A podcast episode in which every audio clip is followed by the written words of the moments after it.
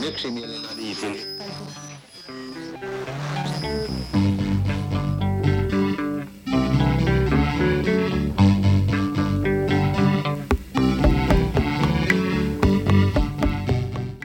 Всем привет! Это подкаст Мандай Карма. Как и было обещано в прошлом выпуске, мы решили поговорить про художественный фильм «Дылда» Кантемира Балагова.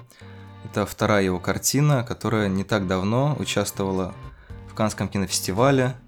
Потом она была показана на кинотавре, и даже, по-моему, ее уже видели зрители летнего кинотеатра «Гараж». Ну, в общем, много было возможностей ее где-то посмотреть и будет еще больше, потому что она несколько дней как идет в прокате. Сегодня с измерительными приборами к этой во всех смыслах большой картине будут подходить а, Дрико Цулай, независимая кинообозревательница. О, привет, привет, да, простите, я забыл, что нужно здороваться в этот момент. Женя Ткачев, редактор раздела кино на сайте Афиша.ру. Всем привет. Я Леша Филиппов, редактор сайтов кинотеатр.ру «Искусство кино», где, возможно, вы можете слышать этот подкаст прямо сейчас, а также он записывается при моральной поддержке сайта Афиша.ру. Это наш совместный такой проект по освоению широт и высот российского кинематографа. В принципе, два дежурных напоминания перед началом каждого подкаста. Во-первых, тут будут будут спойлеры, потому что первый же спойлер в фильме происходит на 15 минуте, несмотря на то, что, мне кажется, в некоторых рецензиях он гениально обходится без специальных HTML приемов, когда этот, эта часть текста не видна и на нее нужно кликнуть. Тем не менее, я все-таки предупреждаю, что если вы боитесь спойлеров и собираетесь смотреть дылду, лучше сейчас поставьте на паузу и сходите в кинотеатр. Второе, о чем я в последнем выпуске не напоминал, но у нас есть Patreon, на котором мы на самом деле немножко там позадолжали всяких классных штук, но рано или поздно я надеюсь, что мы разгребемся и все, все исправим. И третье – это обычно описание сюжета. Я постараюсь быть максимально краток. Собственно, фильм происходит в первую послевоенную осень, соответственно, в 45 году. Зенитчица, бывшая зенит, зенитчица Ия, высокая, нескладная девушка, работает в больнице медсестрой. Там, соответственно, очень много людей, которые прошли через войну и всячески были покалечены. Тут уже спойлер. Она, она же, в общем, она живет с э, маленьким мальчиком, которого все принимают за ее ребенка. По-моему, его зовут Пашка. Нет? Угу. Паш, да. Потом а, у нее случаются всевозможные припадки. Ну, это, не знаю, это эпилептический припадок или нет. В общем, когда она замирает на месте, начинает тяжело дышать. И вот, в общем, во время одного из таких припадков спойлер, она невольно придавливает этого мальчика, и он умирает. И буквально сразу же после этого приезжает его настоящая мать, ее подруга фронтовая Маша, которая, соответственно, не была демобилизована ранее. И дальнейший фильм рассказывает о том, как они пытаются вообще жить вот в этом послевоенном Ленинграде, и у Маши есть желание все-таки, чтобы у нее был ребенок, но хотя фраза «А, «я хочу человека внутри», она подразумевает не только ребенка, мне кажется, но и э, желание чего-то человеческого. И тут сразу такой мостик как бы к обсуждению. Мне кажется, довольно интересно, немножко страшно просто к такой теме говорить слово иронично, что сейчас в российском прокате идет три фильма, которые так или иначе затрагивают эту тему желания э, чего-то человеческого или потери чего-то человеческого. Это, собственно, Дылда, да, в которой люди в восстанавливающемся городе пытаются восстанов- восстанавливать что-то человеческое внутри себя. Это «Охотник на оленей», фильм 78 года Майкла Чимина, который показывает процесс как бы разрушения человеческого и попытку его восстановить от момента, как люди уезжают на фронт, как они проходят войну в Вьетнаме, как они из нее возвращаются. И как ни странно, по-моему, четвертая история игрушек тоже в каком-то смысле говорит о том, как персонажи вот это что-то человеческое теряют. Правильно ли я понимаю, что это ключевая тема фильма, или, может быть, для, для вас что-то более важное это заслоняло эту историю про желание вновь обрести нечто человеческое? Можно я начну немножко с другого, с такого, как сказать, невольного сравнения, так как это всего лишь второй фильм Кантемира Балагова, и мы все видели его первый фильм «Теснота», и ну, невольно, да, зная первый фильм, ты как-то, в общем, сравниваешь свои ощущения с первым фильмом. И если первый фильм меня как-то ну, настолько заворожил, вовлек, я вот полностью в него погрузилась, то как раз эм, Дылду я смотрела очень, не знаю, рассудочно, без вот этого такого эмоционального, что ли, вовлечения. И поэтому мне как раз самым важным в фильме показалось то, что он поднимает, причем не только одну тему, да, вот этой потери чего-то человеческого, мне кажется, там множество супер актуальных для современности тем, которые подняты очень тонко, очень как-то так они все вплетены в эту историю. И я бы не сказала, что в ней стоит выделять, да, какое-то, ну, что-то одно, потому что, опять же, на каждого зрителя, не знаю, действует, наверное, какая-то из этих вот микро или макро тем, которые там поднимаются. Вот такой у меня на этот вопрос ответ. К сожалению, не видела историю игрушек 4, поэтому никак не могу провести какую-то параллель. Ну, может быть, вы сейчас бы поймали меня за руку, если бы видели четвертую историю игрушек, сказали, что нет, нету там этого. Но на самом деле, может быть, мы все-таки немножко раскурочим дылду и какие-то еще темки из него повынимаем, раз, раз ты говоришь, что там гораздо больше, естественно. Ну, э, смотри, во-первых, это история, мне кажется, взаимоотношений двух героинь, угу. которые, они очень разные, их явно друг другу влечет, но они не, мо- не могут найти какую-то да, форму взаимодействия, которая их э, полностью устроит. Помимо того, что все это происходит после войны, и у каждой свои от этой войны раны, травмы и так далее, есть еще вот это какой-то вакуум, который а, как будто мешает им сблизиться. А затем, конечно же, тема материнства, которая очень, я думаю, многих зрительниц будет, как сейчас модно говорить, э, триггерить. А, я знаю, что сцена как раз смерти мальчика, зрительницы на кинотавре, эмоционально задела, потому что ну, она как раз-таки, да, срабатывают всевозможные инстинкты. Она еще такая протяженная, что такое ощущение, что реально как бы тебя просто на голову вот так вот дает, потому что она очень долгая, то есть она умышленно как бы тебя погружает, вот, ну, триггерит она тебя умышленно абсолютно. Мне кажется, мне показалось. Да, и желание подруги главной героини, да, Маши, mm-hmm завести ребенка, и она, когда говорит, что она хочет вот человека внутри, она говорит, если я правильно помню фразу, она говорит, цепляться хочу.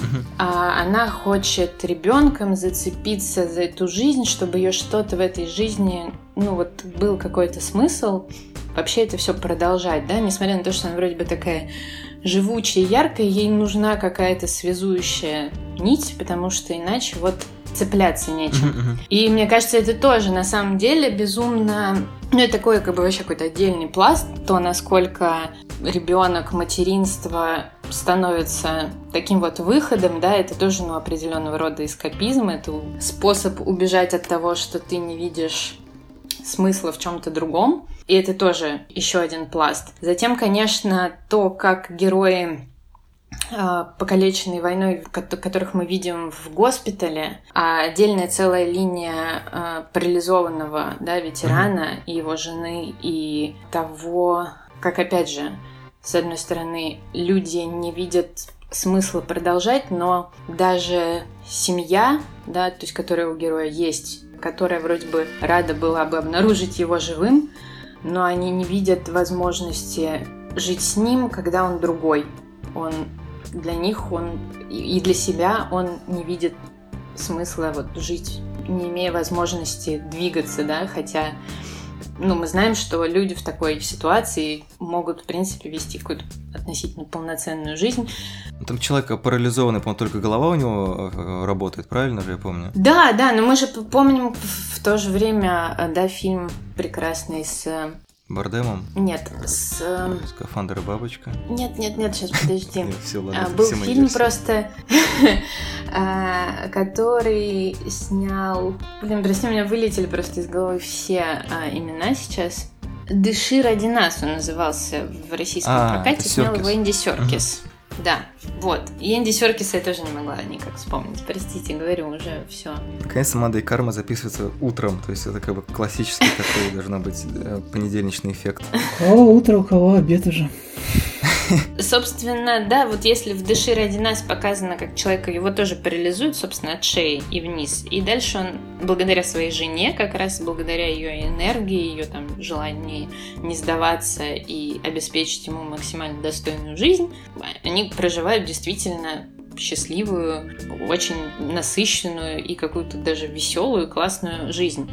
А мы видим абсолютную, ну понятно, что тут не стоит сравнивать э, ситуации, не знаю, настроение, менталитеты, но мы видим абсолютную безысходность, как только человек оказывается вот физически беспомощен, он оказывается не нужен никому и получается даже своей семье. Вот, а давай здесь немножко остановимся, просто мне кажется, эта линия о том, что человек, в общем-то, равен своему телу, она проходит через весь фильм, то есть нам постоянно показывают, да, то, что вот у Маши есть этот жуткий шрам через весь живот, то, что человек, у которого остается одна голова, то есть, ну, то есть это на самом деле такая научно-фантастическая дилемма в духе головы профессора Доуля, то есть как бы человек это что, это его тело или его разум, то есть буквально мы видим человека, который именно как, как туловище, да, в этом госпитале перестает работать. И вот эта вот дихотомия как бы духовного и телесного, она всячески разыгрывается, и как раз на этой линии с парализованным военным она показана, по-моему, лучше всего.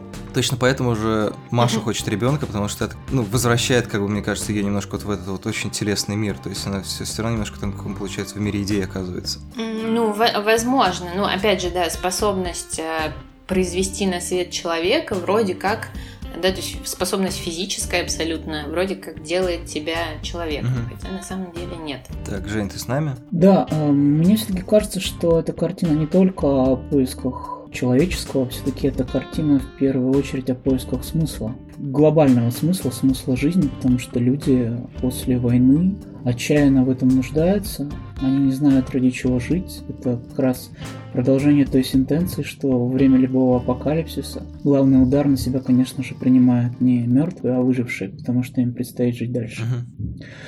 И это очень страшная тема, потому что поиском смысла жизни, в принципе, ну, человечество было занято всегда. И здесь, конечно, герои отчаянно ищут смысл на этом пепелище, разрушенном, точнее, а, Ленинграде, да, и мне кажется, что это кино еще дает ответ вообще, почему люди смотрят кино, да? Я просто вчера об этом думал. А, мне кажется, что жизнь, по крайней мере, на какой-то короткой дистанции, да, она не дает смысла. Чтобы понять, был ли смысл в чем-то, должно пройти какой-то определенный отрезок времени, да. Uh-huh. А кино этот смысл дает. Ну, если мы говорим про талантливое кино, а не про какую-то шляпу то оно упаковывает этот смысл в два часа и предлагает тебе а поскольку мы так устроены, что нам нужен смысл во всем, мы цепляемся за это, и для нас кино выступает вот таким, знаете, проводником смыслом. Смысл, да, мне кажется, мы от него как-то подпитываемся в этом, в этом смысле, да. Uh-huh. И, конечно же, героя весь фильм пытается за что-то зацепиться, чтобы найти смысл.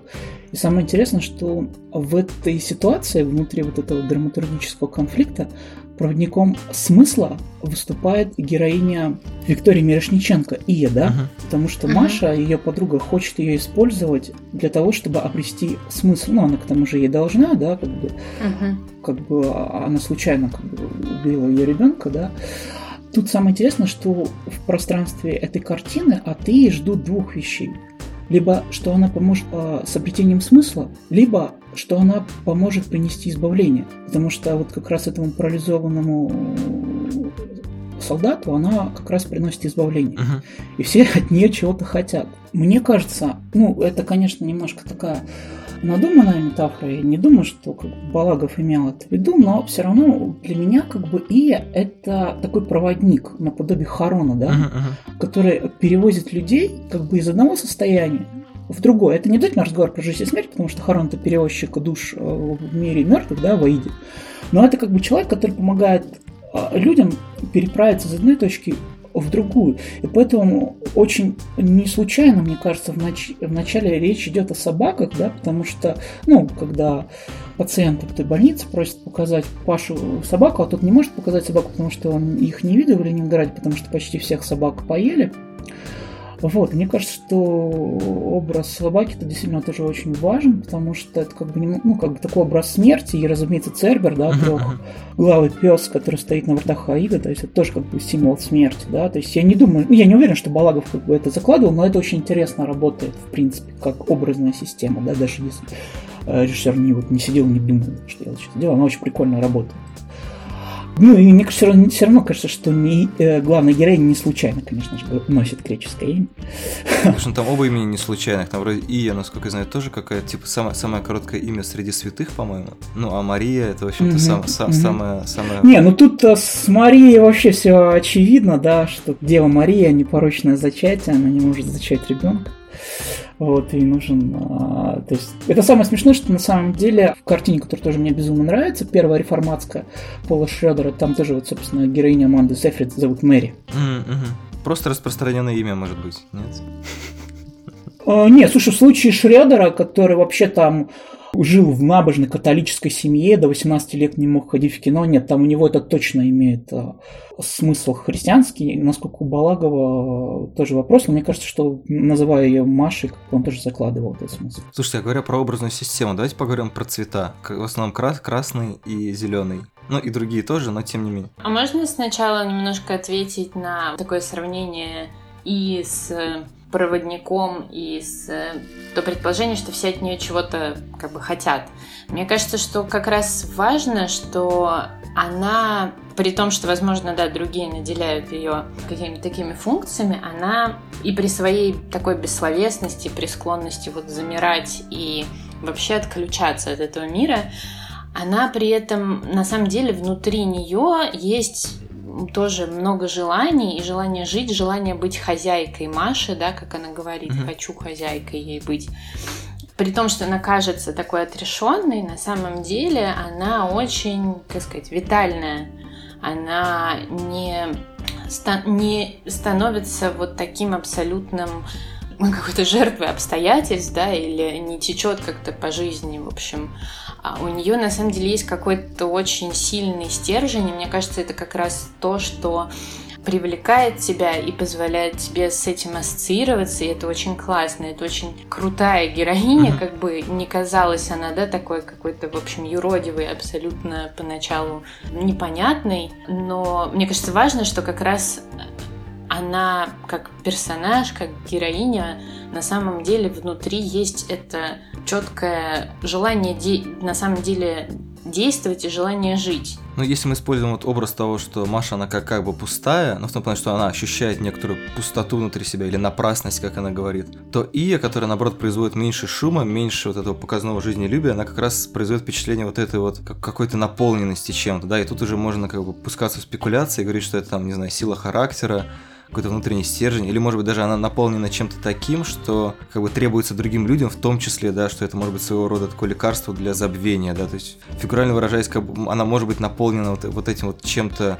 как какой-то вот этой субстанцией, которая усыпляет других людей или наоборот дает им смысл, как говорит Мне кажется, что она наполнена жизнью, потому, поэтому не случайно Балагов делает ее цветом цвет зеленый. Это цвет травы, цвет жизни, да.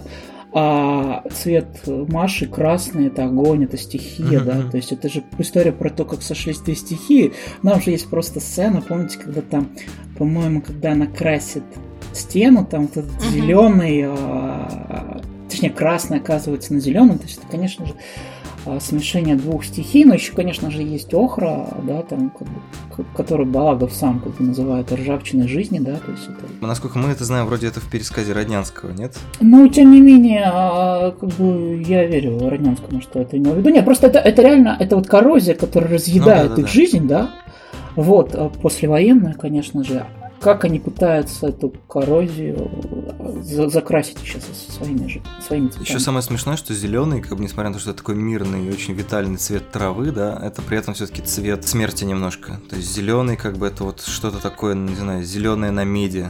Я забыл, как называется. Ну, у Сакурова точно. Зеленый, землянистый, да. То есть, да, да, да. У него уже Молох, по-моему, весь Молохи, зеленый. Молохи, да. А все-таки у Балагова он более жизнеутверждающий. Но просто, мне кажется, эти вещи не, неотделимы. Ну, в смысле, когда, когда мы говорим, что, типа, вот, ну, трава, как бы, да, сейчас давайте обратимся к философскому произведение философского монолога из «Короля льва», да, то есть как бы трава, она сочетает в себе, соответственно, это жизнь, то есть рост из чего-то, но под ней, в основе ее лежит смерть, да, гибель каких-то, то есть, по сути, Ия все сочетает вот этот вот отблеск смерти, да, которым помечен весь послевоенный Ленинград, вместе с тем она, как бы, она очень высокая, да, как такая высокая трава, она пытается через вот эту смерть прорасти вместе со всеми, у нее может быть за счет... Конечно, она же хоронит по, под собой э, мальчика. Mm-hmm. В контексте цветов и то, что Балагов, как и в тесноте, опять же, в тесноте был, да, такой синий, тоже очень яркий, ну, какой-то, да, слишком яркий, uh-huh. бьющий в глаза. Здесь то, что он использует эти два цвета, мне кажется, еще классно работает на то, что он отделяет себя от любого военного кино, которое мы привыкли видеть, от современного военного кино, которое вообще выглядит каким-то очень лакированным.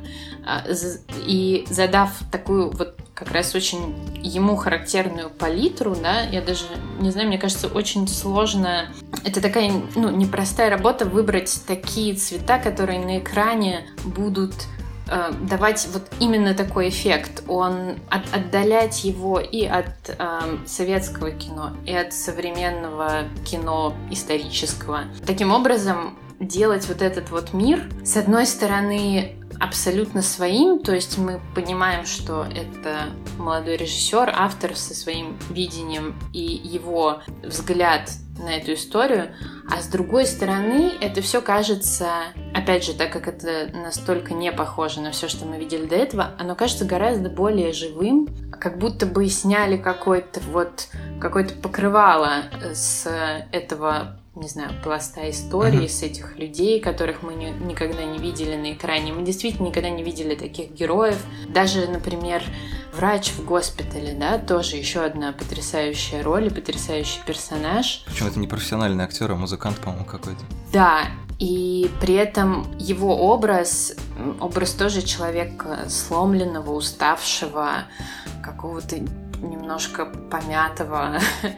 А мы тоже таких героев в фильмах о войне, возможно, мы их опять же встречали в какой-то момент там в советском кино, но сейчас, когда нам усердно а, миф о Великой войне, его лакируют, покрывают глянцем. То, как с цветами и фактурами работает Балагов, мне кажется, очень классно отделяет это от всего остального нашего кинематографического контекста и делает очень живым. Вот это то, что я увидела как раз в этих цветах. Мне гораздо меньше даже интересно там их символика, да, и, и мне гораздо важнее вот это вот э, визуальное впечатление и контраст со всем остальным, что мы видим на экране. Угу. Ну, многие, кстати, мне кажется, э, критикуют фильм в том числе из-за некоторой нарочитость, да, которая выражается и в цветах, и в диалогах, но при этом вот я, например, для себя вижу очень четкую мотивацию в этих цветах, помимо того, что да, там, возможно, заложена какая-то символика, может быть, та, которую мы подразумеваем, а может быть, чисто интуитивная какая-то. Мне кажется, вот этот вот переизбыток каких-то цветов, вот это вот очень, ну, как бы декоративное, постановочное решение в чем-то, да, которое смотрится, с одной стороны... Почему оно смотрится органично для меня? Мне кажется, что это просто мир глазами человека, ну, который пережил контузию. То есть это такие очень-очень яркие цвета, которые тебя постоянно, ну, немножко они тебя бьют как бы по глазам. То есть ты постоянно присутствуешь вот в этом переизбытке яркости, вот в этом демонстративном разделении на какие-то яркие пятна, и это тебе постоянно бросается в глаза, и это тебя вот как бы немножко вот так вот режет. То есть там вот это есть снова ощущение тесноты и ощущение яркости. То есть я как будто бы, ну, что-то такое горит у тебя перед глазами без конца, и ты не можешь отвернуться от этого, за исключением сцены вот в этом богатом доме под Петербургом, куда она приезжает с э, мальчиком Сашей, в смысле Маша приезжает с Сашей, там как раз все тихо, все, что окружает Ию, это такие вот очень яркие цвета, которые как раз эмоционально тебя настраивают на определенный лад. Ну, сложно сказать, на самом деле, является ли это симптомом контузии, да, но то, что это мировосприятие И, мне кажется, ну, это да, это так и есть. Ну, кстати, при этом эм сцена как раз в доме героини Ксении Кутеповой, да, то есть какой-то портработницы mm-hmm. и и вот этот вот белоснежно-серый э, мир, он тоже на самом деле очень классно показан, потому что он там вот какой-то белый свет ослепляет, какой-то пустоты. Как... И я помню, что э, Балагов рассказывал в интервью, что там специально даже звук записывали максимально чтобы казалось, что это все происходит в таком безвоздушном пространстве, немножко как в вакууме. Вот эта атмосфера, она тоже очень классно этим серым и каким-то слепящим белым на самом деле тоже передана. Ну, только немножко вакуум. Ну, нет, такие вакуум уже использовали, по-моему, для описания отношений и Маши. Это какая-то стерильность просто, абсолютно хирургическая. То есть, парадоксальным образом, вот в этой больнице... Да-да-да, то есть в больнице, в которой постоянно идет какой-то ремонт, то, да, то есть там типа восстанавливающийся город, восстанавливающаяся больница, восстанавливающиеся люди, и в больнице вот эта вот вся как бы цветовая грязь, скажем так, то есть как бы что-то, что создает эмоциональные бактерии, да, которые могут развиваться во что-то. А там вот эта абсолютно четкая стерильность, в которой даже героиня Маши, которая обычно там что-то такое говорит, что-то хохочет, там, она начинает говорить просто вот как на духу, что называется. Я, я например, не знаю, вот как вам кажется, эта сцена, когда она рассказывает про своих фронтовых мужей, как бы это типа ее исповедь такая, или она говорит то, что хочет услышать героиня Кутеповой? У меня было ощущение, что она рассказывает правду. Женя, у тебя? Наверное, просто в этом белоснежном стерильном пространстве все настолько белоснежно и стерильно, что она пытается напомнить о том, какая грязь была на войне. М. Что вот, ну, вот здесь сидите чистенькие, а вообще-то как бы ну там кошмар творился. Может быть, отчасти это с этим связано. Меня, кстати, другой вопрос еще занимает. Такой немножко этический вопрос, да. Можно ли э, в эстетской манере снимать кино про ужасы войны? Вот, честно говоря, кажется, можно, если это осмысленно. А кто-то говорит, что нельзя. Ну, многие предъявляют претензии, что это очень красивенькое кино. На такую очень М. страшную тему. Э, Интересная п- позиция критики. Мне кажется, что как раз-таки, когда до тебя доходит, в общем-то, смысл, а главное, чтобы этот смысл как раз-таки дошел, насколько все это было страшно и как вот, да, люди просто как э, рыбы, выброшенные на берег, да, себя чувствовали, ты перестаешь в этом видеть какую-то нарочитую красоту. Как раз-таки это же средство, это же не, не самоцель. Не знаю, мне кажется, что, во-первых, все-таки это кино про последствия войны. То есть понятно, что все равно, как бы там война в каждом, в каждом кадре, в каждой занавеске, условно говоря. Но при этом, ну тут вот этот посто- постоянный баланс как между тем, что там сочетается вот этот абсолютнейший ужас, как бы, да, который шлейфом притягивается там к каждому жесту, к каждой сцене, а с другой стороны все-таки это попытка зацепиться за жизнь. И мне кажется, все-таки эстетическая категория это категория жизнелюбия, наверное. То есть, ну, показать просто типа какую-то грязь, какой-то ужас. Я, честно говоря, не уверен, что это бы так подключило к этому. То есть мы, мы все-таки видим мир глазами, ну как бы не, не со стороны, а мы видим мир глазами героини, которая в этом мире все-таки пытается жить. А если она пытается жить, значит она еще не поставила крест на всем вот этом. А если крест не поставлен, значит в этом есть, наверное, какая-то, грубо говоря, красота. То есть то, ради чего ты готов за, за него цепляться. Там, при помощи, не знаю, ребенка или при помощи просто какого-то внутреннего желания. Раз уж мы заговорили про критику фильма, давайте, может быть, еще поговорим про речь, потому что мне кажется, что к тому, как говорят в фильме, да, вот к этим диалогам, которые Балагов писал с э, Александром Тереховым, если я не путаю, многие как раз считают, что вот эта вот избыточная литературность, она фильму не идет. Даже не то, что не идет, а как в принципе, ну вот так вот говорить с экрана, это нехорошо. У меня были некие проблемы с восприятием этого фильма на слух, потому что действительно было ощущение, что что-то постоянно слух режет. Причем я не могу сказать, что все, что все реплики, например, выглядят как эм, какие-то написанные литературные. С одной стороны, мы понимаем, что люди в- после войны, их речь была все-таки немного другой. Э, Они говорили не, не так, как мы, я думаю, это очевидно. С другой стороны, в какие-то моменты, наоборот, тебе кажется, что люди говорят совсем, совсем вот как, как сейчас, и тебе режет слух это, что как бы не могли вроде бы, да, в 45-м году там как-то вот, вот так сказать. Какие-то реплики, кажется, что они намеренно разговорные, но э, от актера они звучат как-то отдельно. С другой стороны, когда я уже думала об этом, обо всем уже после просмотра, мне показалось, что вот этот вот даже какой-то, не знаю, условный пинг-понг, да, из одного времени в другое, из написанного в разговорное, он, возможно, возможно, я не знаю, насколько это было целью режиссера, но, возможно, как раз это попытка приблизить то время к нашему. Просто как-то она вот получилась такой не очень уклюжей, и в итоге получилось не, не- то, не то и не другое.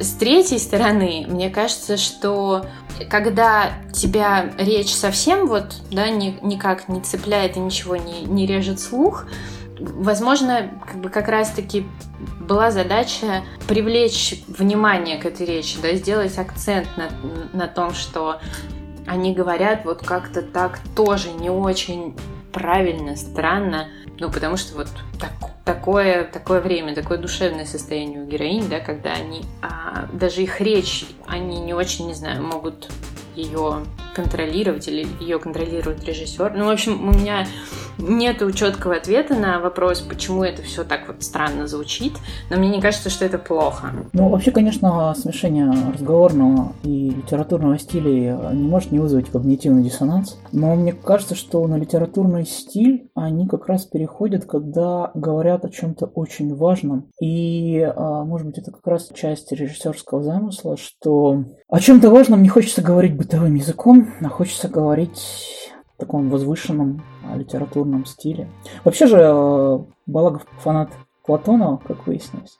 И Сакурова, который тоже, мне кажется, любит говорить языком небесных сфер. Да, да. То есть, как бы, возможно, то есть, когда речь заходит о чем-то очень важном, то есть... Ну вот ты говорил то, что они все ищут смысла. Мне кажется, что это как раз реплики, которые пытаются этот смысл как-то зацепить, да, выскоблить его из вот этого, ну как бы, то есть, если у нас есть образ грубо говоря, непродуктив, непродуктивного лона, да, то есть у нас, соответственно, есть образ этого абсолютно не, ну, как бы непродуктивного мешка, мешка языка, в котором у тебя есть какие-то слова, и ты пытаешься как бы подобрать какие-то, да, то есть, что называется, сущностные определения для того, что ты пытаешься для тебя найти, найти какой-то смысл, и он, естественно, такой весь очень-очень необтесанный, очень такой многозначительный и многозна... Да, то есть вот эта фраза там «я напрасная внутри», которая такая, знаете, ну как бы фраза сдел, сделанная из кирпичей такая немножко, но при этом она вот, вот, вот, она, вот она такая как бы пытается быть обработана языком в том плане, что подладиться под, под вот эту жизнь, которая у них есть, и как-то действительно обрести какой-то смысл, описать его как-то, и это не очень получается, поэтому это все так очень шершаво выходит. Ну вообще стоит заметить, что вот отличие от Маши.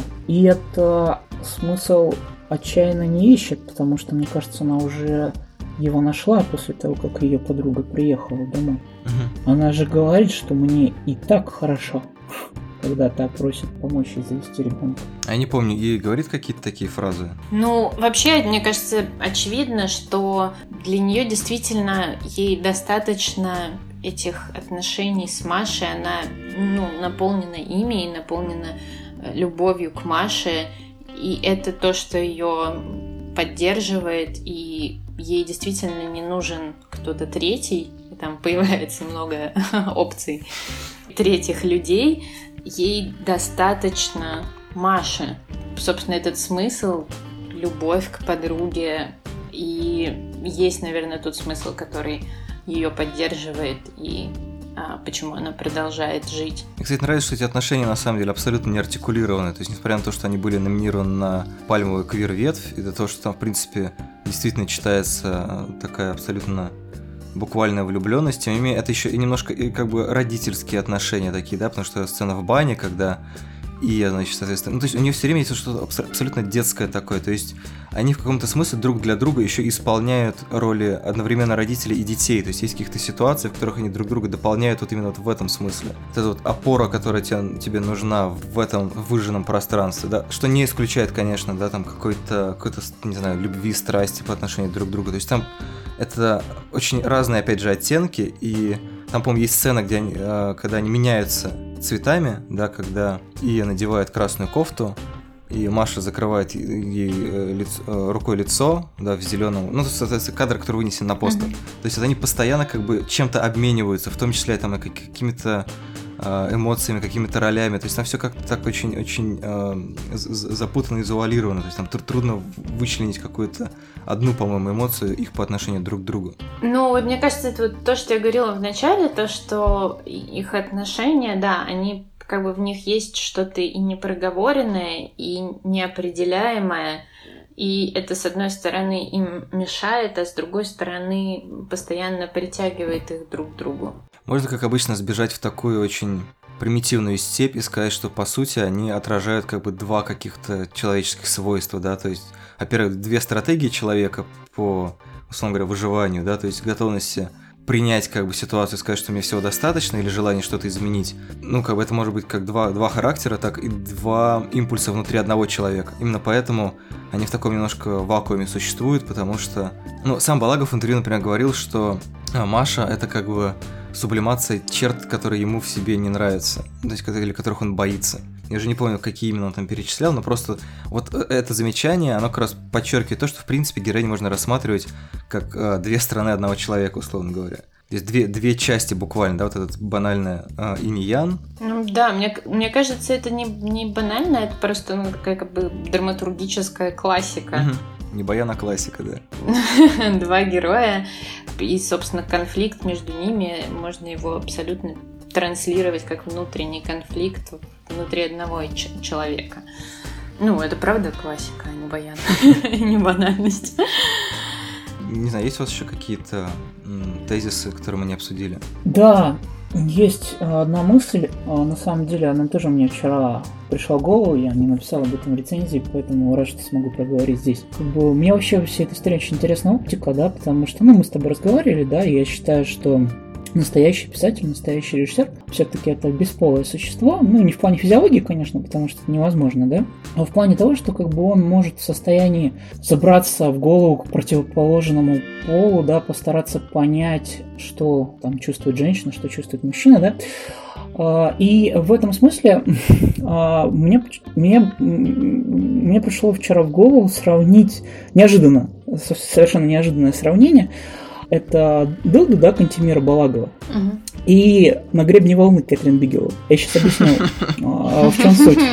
Сейчас а, объясню, в чем Интересное сравнение. И там, и там высоко, да? Нет, не совсем.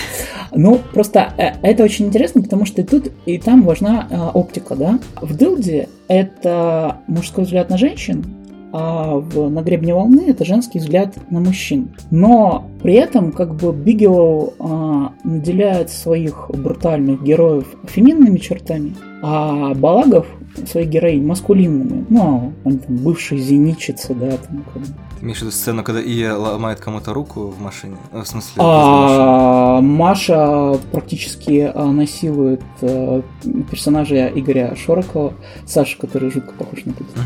Угу. Ой, да, вот эта похожесть на Путина меня тоже очень царапала. Да, довольно маскулинная. И ну, тут самое интересное, что мне кажется, да, что несмотря на то, что Бигелоу снимает абсолютно мужское кино, да, потому что ее главные друзья всегда адреналин и тестостерон. Мне кажется, что на гребне волны бы не смог снять мужчина, потому что самое интересное в этом кино – это его жанровое смещение. Возможно, это самый романтический боевик на свете. Более романтического боевика я просто не видел.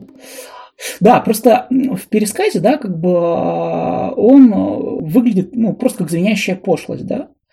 Если его сегодня возьмутся переснять, а его пересняли, это и выглядит как звенящая пошлость, потому что ремейк на гребне волны, ну, это просто смешно, да. Uh-huh. Но тут же, как бы, как всегда, важна не история, а то, как ты ее рассказываешь. И именно Бигелоу удается так эту историю рассказать, что эта звенящая пошлость превращается в какую-то волнующую поэму. И самое смешное, что между героями Киану Ривза и Патрика Суэйзи, между как героинями Виктории Мирошниченко и Василисы Перелыгиной, есть какой-то намек на гомоэротическую связь, да? Но как ну, да. и Балагов, Бигелоу его намеренно не педалирует.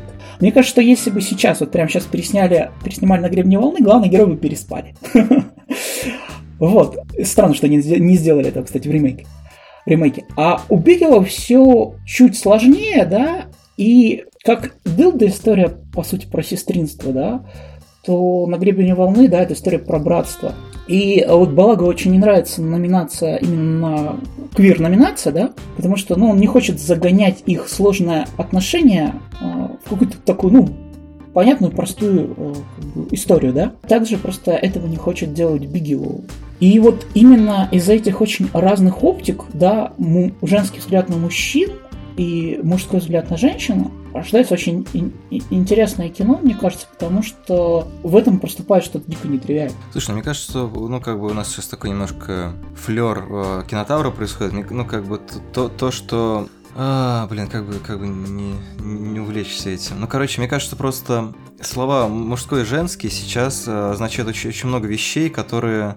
Очень, очень разных вещей, короче. То есть, как бы они, они э, прицепляются к тем вещам, которые можно назвать как- как-то иначе, возможно. Поэтому, на самом деле, вот это вот отличие Бигелоу от классического боевика и отличие Балагова там, от классического фильма о войне, это не столько как бы, какие-то, там, условно говоря, половые или гендерные характеристики, сколько просто, просто в том, что люди умудряются выскочить из определенной парадигмы, в которой принято как-то делать, и используют для этого приемы, которые для подобного рода кино, ну, не знаю, не обязательно приемы, но вот, короче, что-то они используют, какие-то механизмы, какие-то взгляды, какие-то там, не знаю, цветовые гаммы или какую-то психологию отношений, которая для такого кино считается как бы не совсем не совсем привычный, то есть они делают какой-то небольшой шаг в Не сторону. свойственно.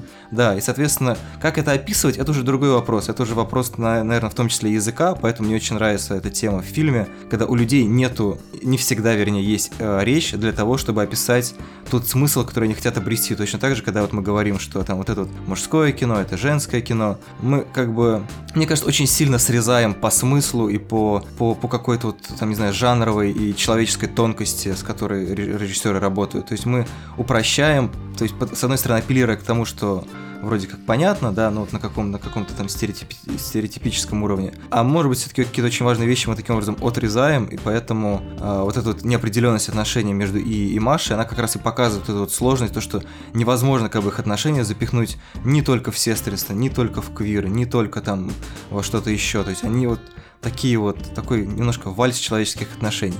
Мне кажется, вообще понятие, как сказать, мужское, женское, да, такой уже немножко мавитон и архаика в плане описаний кино. Э, Даже не, не- ну, понятно, возможно, опять же, не для российских режиссеров, как мы выяснили из интервью победителя Кинотавра, который такой небо- небольшой скандальчик в Фейсбуке вызвало, а, где, собственно, Бо- Борис... э, Акопов. Акопов, да, Борис Акопов, э, его фамилия, сказал, что он не верит в женскую режиссуру, у женщин другие достоинства. А, Мне кажется, что действительно тут вопрос не в том, что мужчина смотрит на, на женщин и показывает их историю, потому что мы знаем огромное количество других э, историй, в которых мы видим какой-то объективирующий взгляд и совершенно не проникающий да, в глубь своих персонажей.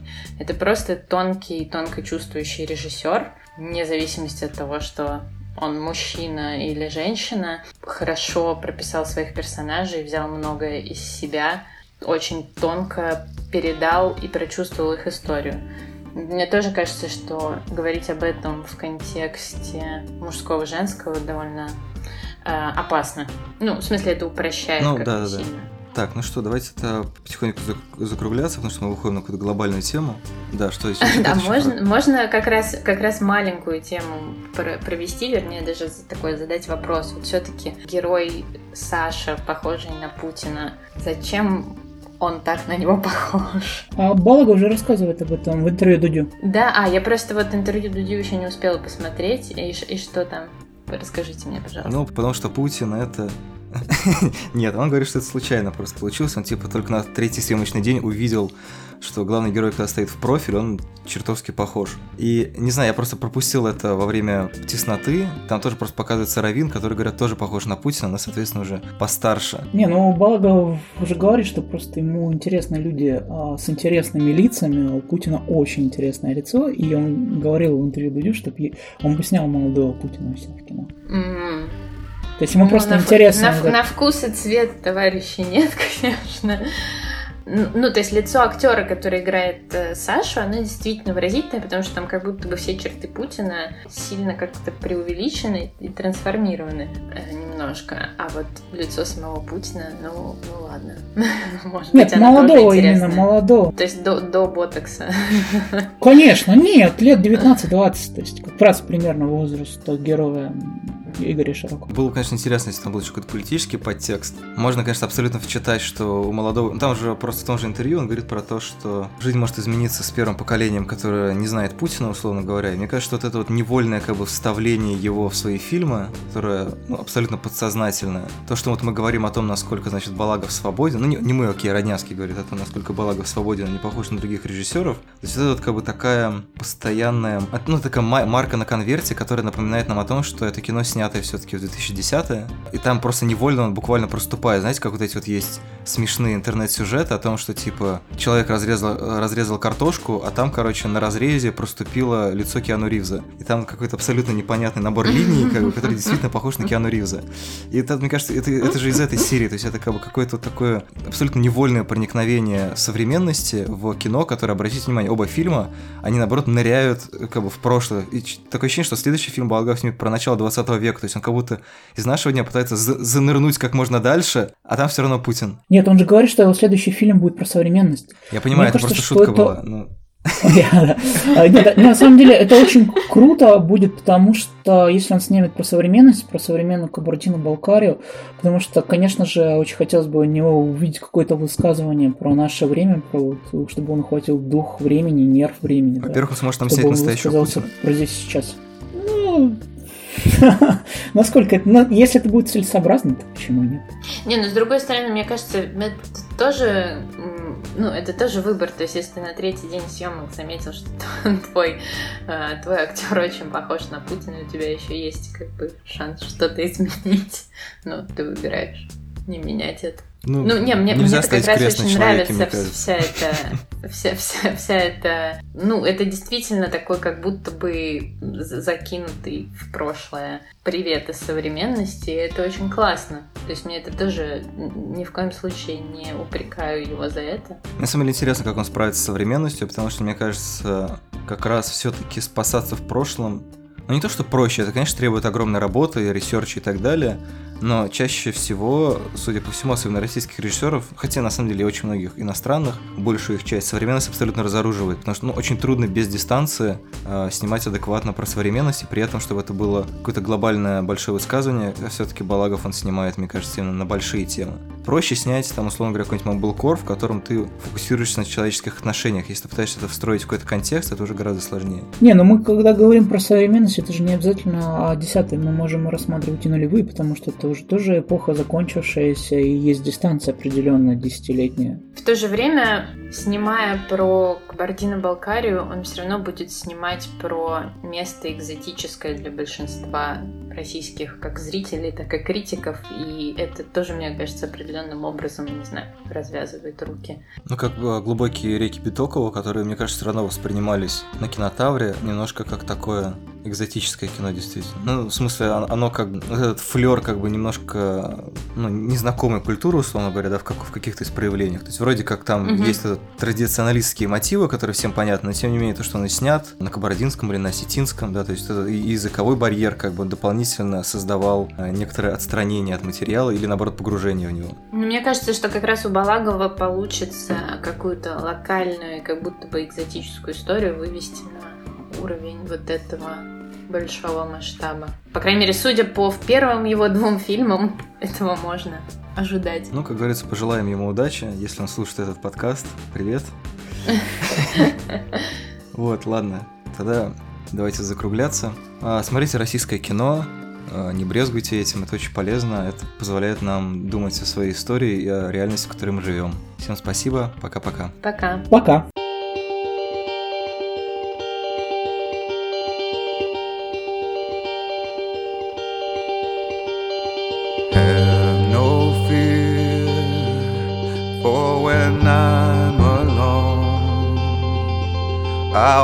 bed.